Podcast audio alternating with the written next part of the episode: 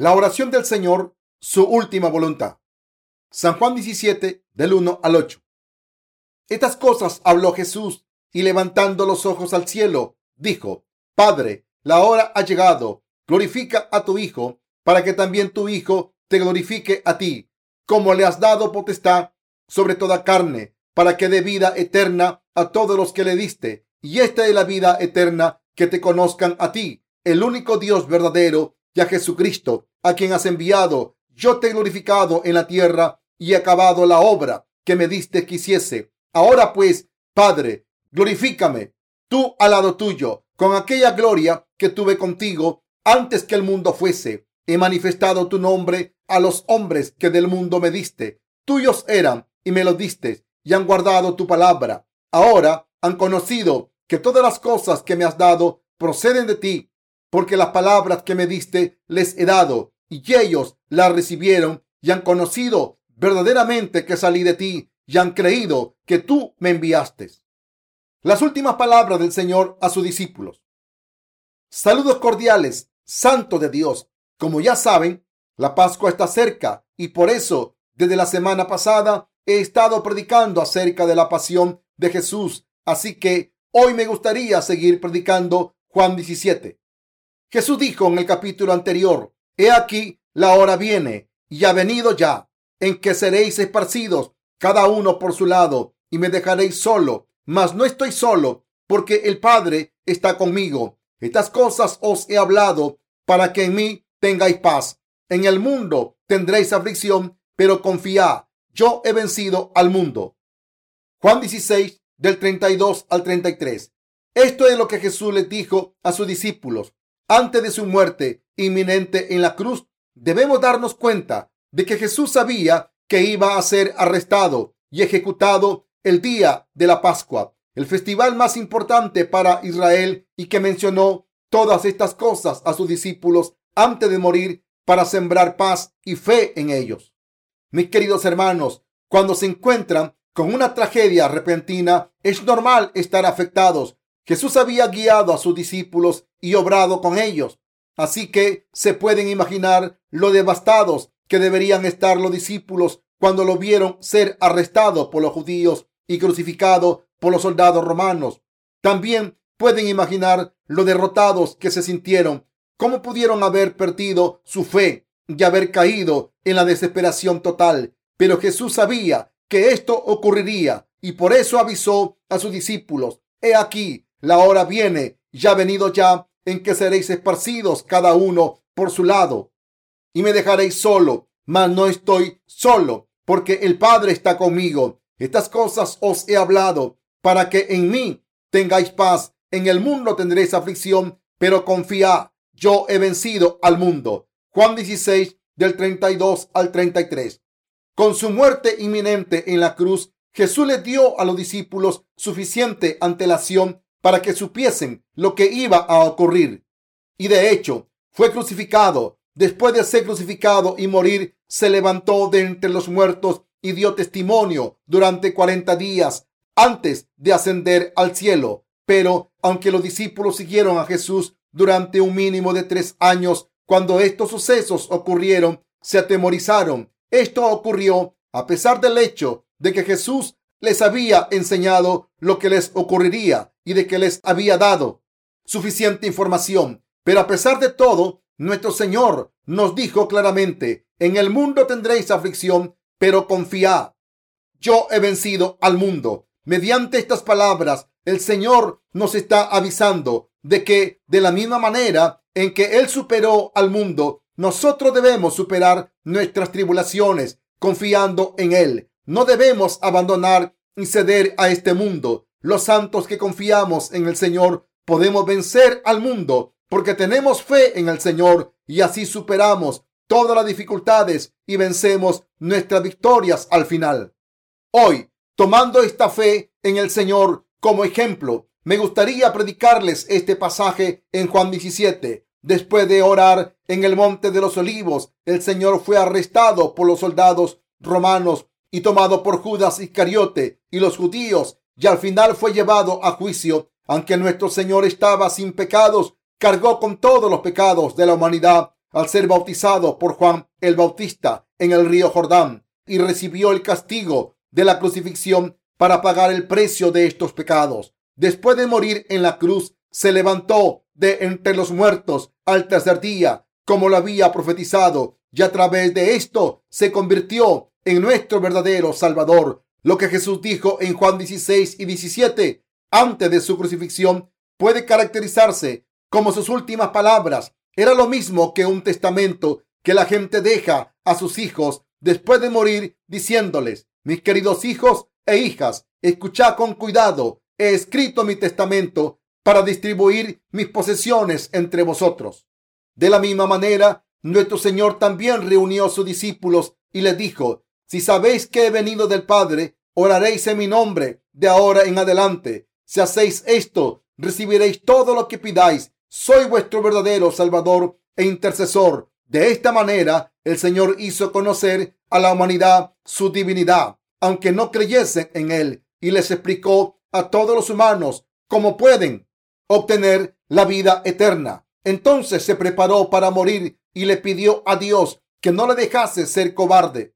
Así que consideramos este pasaje de Juan 17 como las últimas palabras del Señor. Él se lo explicó todo a sus discípulos y a todo el mundo, pero debemos saber que su corazón estaba pesado cuando dijo sus últimas palabras. Pasemos a Juan 17 del 1 al 3. Estas cosas habló Jesús y levantado los ojos al cielo dijo, Padre, la hora ha llegado. Glorifica a tu Hijo para que también tu Hijo te glorifique a ti, como le has dado potestad sobre toda carne, para que dé vida eterna a todos los que le diste.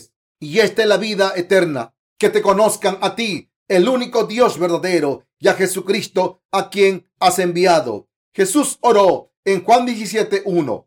Padre, la hora ha llegado. Glorifica a tu Hijo, para que también tu Hijo te glorifique a ti. Esto significa que el Señor sabía que Judas le iba a traicionar y a que iba a ser vendido para su ejecución.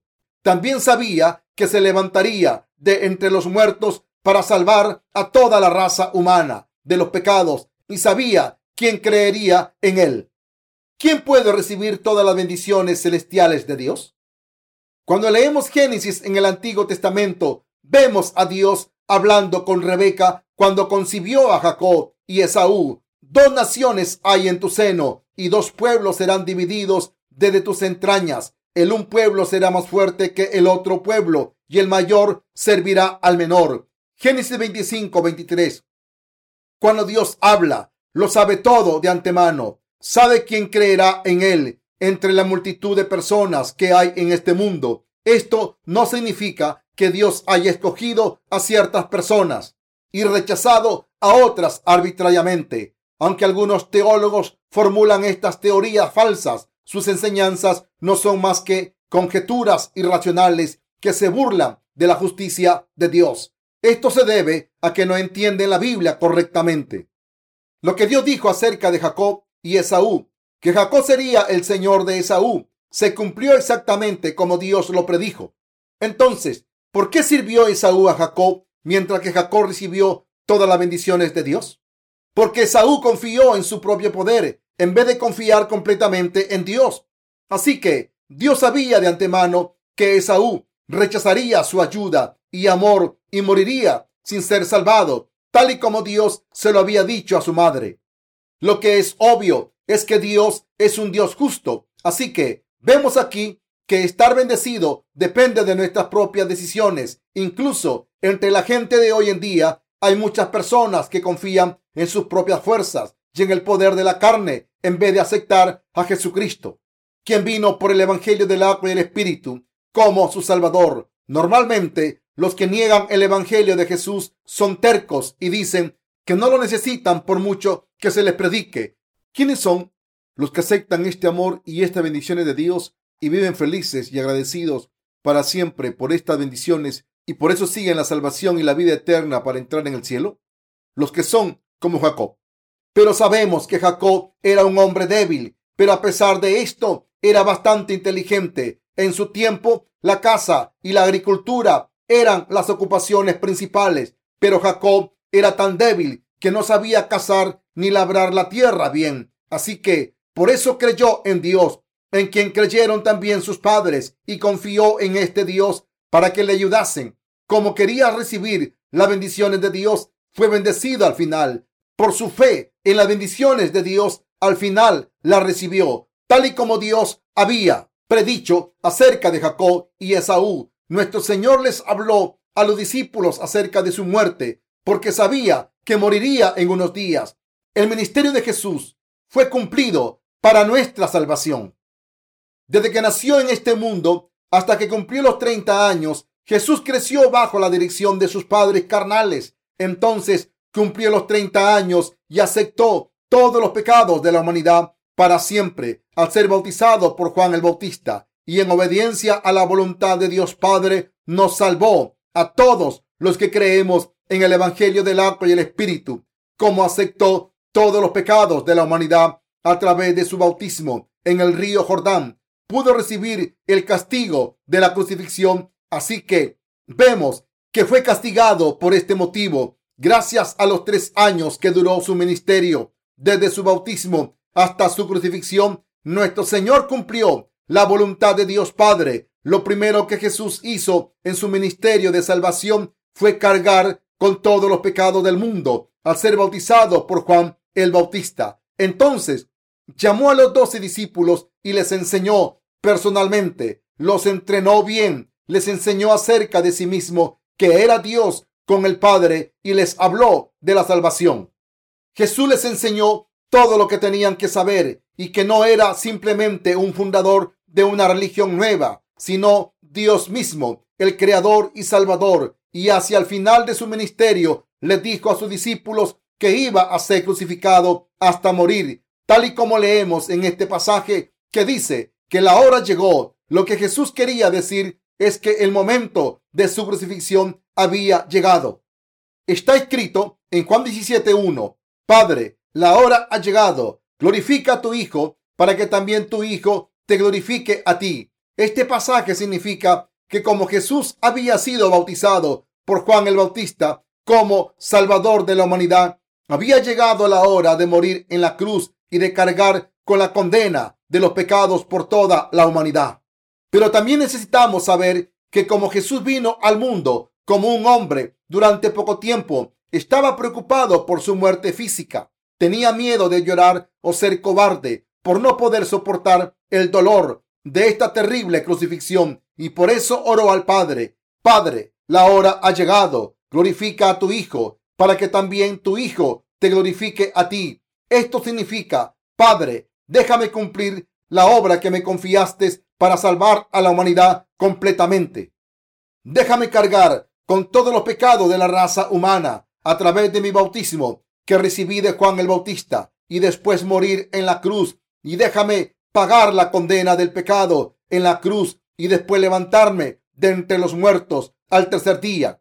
Déjame glorificarte de esta manera. Si fuésemos crucificados o si llega el momento de la gran tribulación en el último día, nosotros podremos orar así. Padre, ha llegado la hora de ser martirizado. Ayúdame a no ser cobarde y a defender mi fe en el Señor. Dame fe para proclamar tu nombre con valor a todo el mundo. Si este era el deseo de nuestro Señor, nosotros también debemos glorificar a Dios. La palabra de fe que el Señor nos dijo aquí está en una dimensión de fe completamente diferente a la fe de los cristianos que no creen en el cristianismo como una religión. Los cristianos que creen en Jesús como una religión solo piden bendiciones carnales y la paz mundial cuando oran. Su fe en Jesús se limita a creer por la prosperidad de sus familias y ellos mismos. Pero esta no es la razón por la que nuestro Señor vino al mundo. Jesús vino al mundo como nuestro Salvador para librar a la humanidad de sus pecados. Jesús oró a Dios Padre para que borrase todos los pecados de la humanidad, para que nos salvase perfectamente, nos hiciese el pueblo perfecto de Dios y así cumpliese la obra de la salvación. Es decir, Jesús no oró por sí mismo, sino por la salvación y la paz de toda la raza humana. En el último capítulo de Marcos, Jesús le dijo a sus discípulos que ciertas señales seguirán a los que creen en él. Una de estas bendiciones es que no morirán cuando fuesen mordidos por una serpiente o bebiesen veneno. Marco 16, 18. Esto implica que los nacidos de nuevo son inmunes al veneno de Satanás, ya que poseen la verdad que les protege del diablo. Pero a pesar de esto, vemos que durante la iglesia primitiva algunos cristianos equivocados utilizaban serpientes para saber si alguien creía en Jesús o no. Hacían que las serpientes mordiesen a una persona y si esta persona no moría, se consideraba seguidora de Jesús. Por culpa de esta enseñanza falsa, muchas personas tomaron veneno y alardearon, como creo en Jesús y mi fe es tan grande, no moriré. Pero morían al final. Muchos cristianos murieron por esta mentira, pero nosotros sabemos que esta fe no es correcta. El capítulo 4 de Mateo cuenta la tentación que nuestro Señor se encontró cuando ayunó en el desierto durante 40 días. Después de ser bautizado, Satanás le dijo, arrójate desde lo alto del templo y los ángeles te tomarán. ¿Acaso no está escrito en las escrituras? Pero Jesús le reprendió diciendo, el Evangelio del agua y el Espíritu está escrito, no tentarás al Señor tu Dios. Dios lo cumple todo en su palabra. Por supuesto, Dios nos protege, pero la palabra también nos enseña que no debemos tentarle. Solo los que tienen una fe débil intentan tentar a Dios pensando, el Señor me protegerá, haga lo que haga. Así que si dicen, bueno, como creo en el Señor, puedo hacer lo que quiera, estarán tentando a Dios. Les voy a dar el ejemplo de un conductor. ¿Creen que una persona puede manejar un vehículo como quiera solo porque cree en Dios? Por supuesto que no. Lo correcto es obedecer toda la norma de tránsito y manejar con cuidado. Es decir, hay que hacer todo lo posible por proteger la seguridad propia y de los demás en la carretera y orar a Dios para recibir su protección. Si una persona maneja peligrosamente y tiene un accidente con un camión grande, en vez de intentar evitarlo pensando que no morirá porque cree en Dios, no escapará a la muerte. Esa persona seguramente no entenderá su propia muerte y se preguntará hasta el último momento, ¿acaso no tengo suficiente fe? ¿Por qué estoy muriendo si creo en Dios? Queridos hermanos, ¿es esta la verdadera fe en Dios? Por supuesto que no. Aunque no cabe duda de que Dios nos ha dado la salvación, pensar que siempre nos protege, aunque no hagamos todo lo posible para estar seguros, es tentar a Dios. Los accidentes ocurren incluso cuando se tiene cuidado y se toman las precauciones necesarias. Así que, ¿cómo podemos esperar que Dios venga a rescatarnos cuando no hacemos lo que debemos? Por tanto, cuando le pedimos algo a Dios, primero debemos hacer todo lo que podemos para conseguirlo y después pedirle ayuda a Dios cuando no podamos conseguirlo por nuestros medios. Si una persona muere por no tener cuidado, no es Dios quien está quitándole la vida, sino que es un problema humano. Aunque Dios acepta a las almas que mueren por un error humano, no está contento con estos accidentes innecesarios. Nuestro Señor oró a Dios Padre después de terminar la obra que se le encomendó entonces oró al Padre antes de su crucifixión para no ser débil y cuando fue crucificado soportó el sufrimiento tremendo como se esperaba. Mientras estaba colgado en la cruz, Jesús dijo que tenía sed, ya que estaba deshidratado porque había perdido mucha sangre. Después de que le diesen vino agrio, Jesús murió en la cruz diciendo, está terminado. En una película reciente se muestra la vida de Jesús y en una escena, Jesús baja de la cruz, vive con una mujer y después vuelve a ser crucificado. Pero esta película es simplemente la imaginación del productor. Aunque los artistas no deben ser censurados, hay cosas que están mal. Pero nosotros debemos creer en lo que dice la Biblia, que Jesús, nuestro Salvador, para pagar por todos estos pecados, tuvo que aceptar todos estos pecados a través de su bautismo ser crucificado y derramar su sangre, tal y como se había profetizado. Antes de ser crucificado, nuestro Señor oró a Dios Padre para que le ayudase a cumplir la obra del Padre. También oró porque de la misma manera en que Dios Padre había crucificado al Hijo, el Hijo hiciese la obra que se le había confiado. Jesús dijo en Juan 17.2, le ha dado potestad sobre toda carne para que dé vida eterna a todos los que le diste. Este pasaje significa que cuando Jesús fue crucificado y resucitó, completó la obra de la salvación de la humanidad perfectamente y por eso tiene la autoridad de gobernar todo el universo. Cuando leemos el libro del Apocalipsis, vemos que Jesucristo está sentado en un trono blanco como el juez. El capítulo 5 del Apocalipsis nos dice que habrá un rollo sellado con siete sellos. ¿Quién abrirá este sello y juzgará a la humanidad según lo que está escrito en él y salvará a unos y condenará a otros?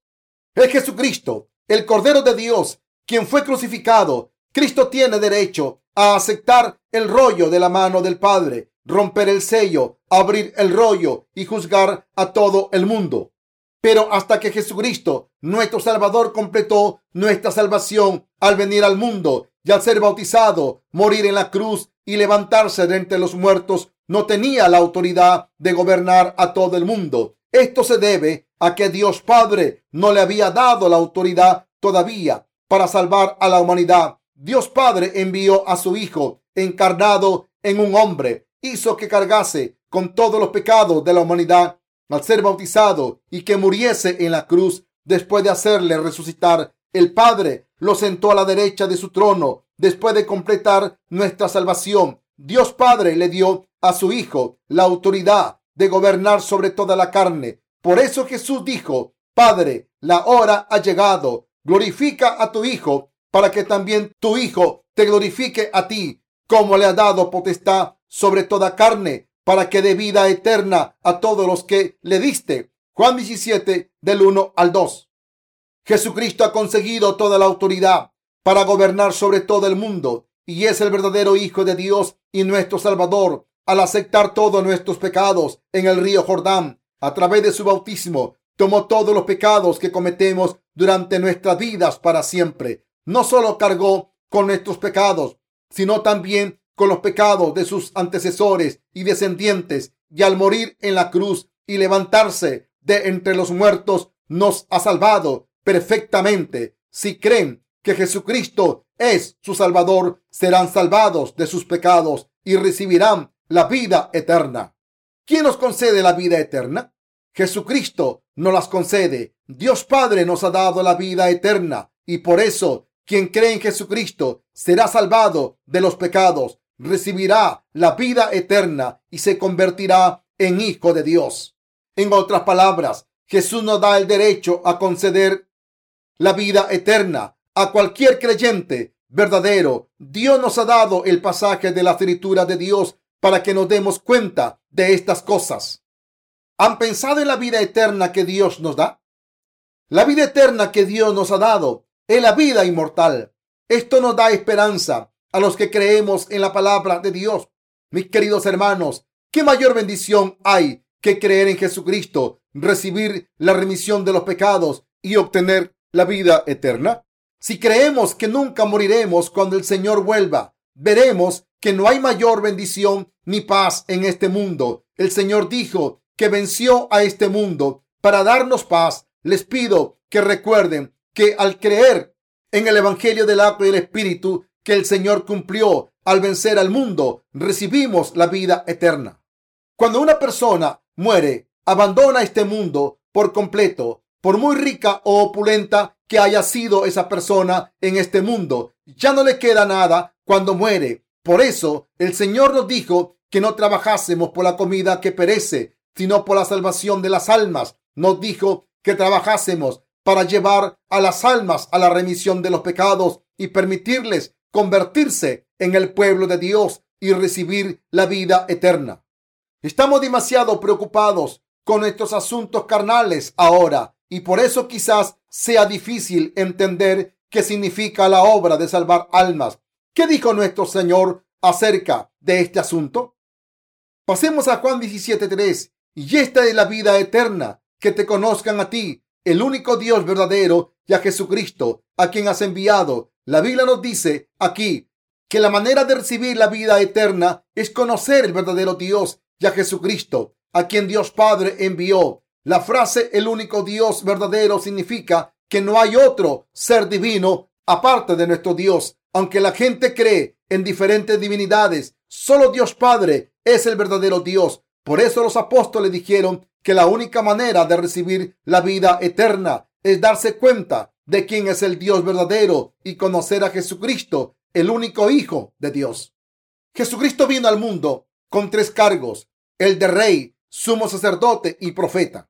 Y lo sabía todo acerca de nosotros como Dios y como sumo sacerdote del reino de los cielos y el profeta. En otras palabras, el Señor sabía que la humanidad había nacido con pecados y estaba destinada a ir al infierno. Por eso Jesús tuvo que cargar con todos nuestros pecados en su cuerpo y ser condenado a morir en la cruz en nuestro lugar. Debemos tomar en serio esta verdad de cómo Jesús nos salvó y debemos darnos cuenta de que Jesús es el sumo sacerdote del reino de los cielos y el profeta que lo sabe todo acerca de nosotros.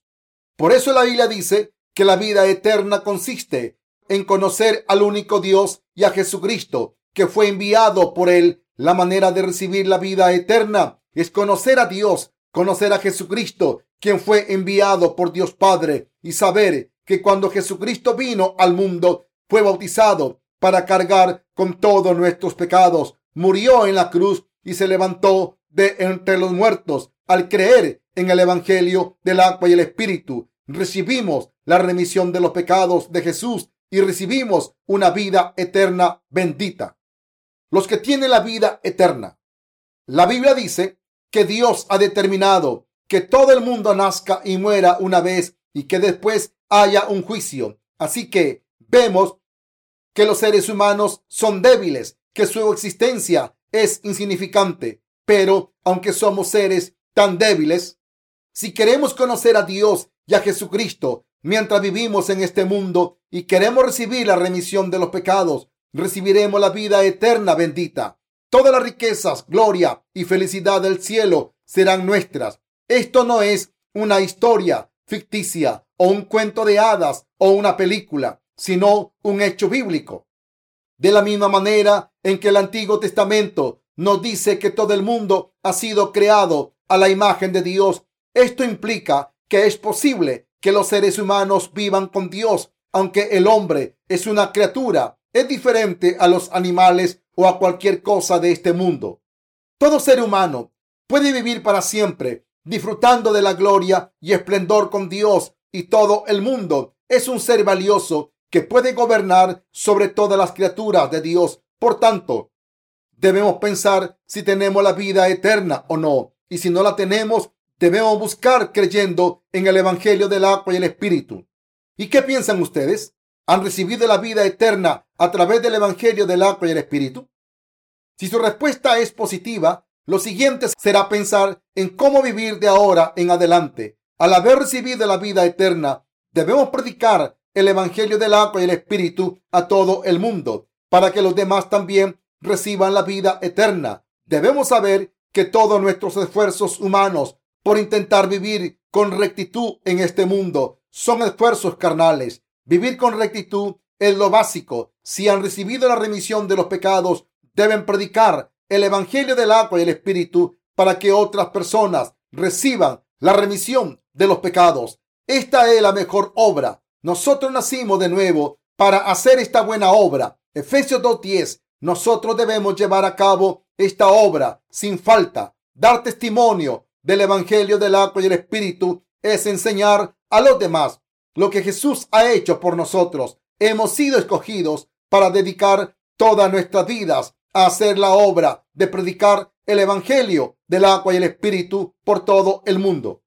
Afuera se puede oír los sonidos de la primavera que se acerca. Las flores están en flor, mostrando orgullosas su belleza. Una de las cosas que hacen que la ciudad de Chuncheon sea un lugar tan atractivo es que todas las casas tienen rosas y que se pueden ver flores por todas partes, desde magnolias hasta azaleas. Cuando llega la primavera a la ciudad que está rodeada de árboles en flor. Todas las calles están llenas de aromas dulces. A mí me gustan sobre todo las lilas, ya que se dice que su aroma se puede percibir desde muy lejos.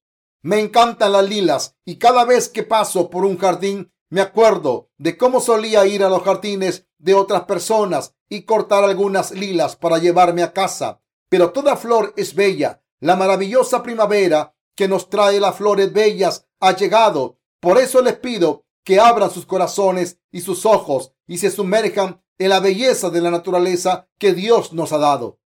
Mis queridos creyentes, además de darnos un paisaje tan natural y bello, el Señor nos ha dado la vida eterna. Así que hasta el día en que vuelva el Señor, seguiremos viviendo con la vida eterna en nuestros corazones. La naturaleza humana es impaciente y por eso a veces no nos gusta lo que tenemos ante nuestros ojos, pero si queremos conseguir cosas grandes, debemos mirar hacia el futuro y actuar con nuestras metas a largo plazo en mente. ¿Qué ocurriría si un corredor de maratón corriese rápido y furioso como si estuviese corriendo los 100 metros? Que desfallecería en medio de la carrera y no llegaría a la meta. La vida es como una maratón si se empieza corriendo como un maratonista. Se llega a la meta, aunque, aunque se llegue en último lugar, como este ejemplo de la maratón, los que hemos conseguido la vida eterna, debemos cumplir la obra de predicar el Evangelio del agua y el Espíritu hasta el final, para que otras personas también reciban la vida eterna.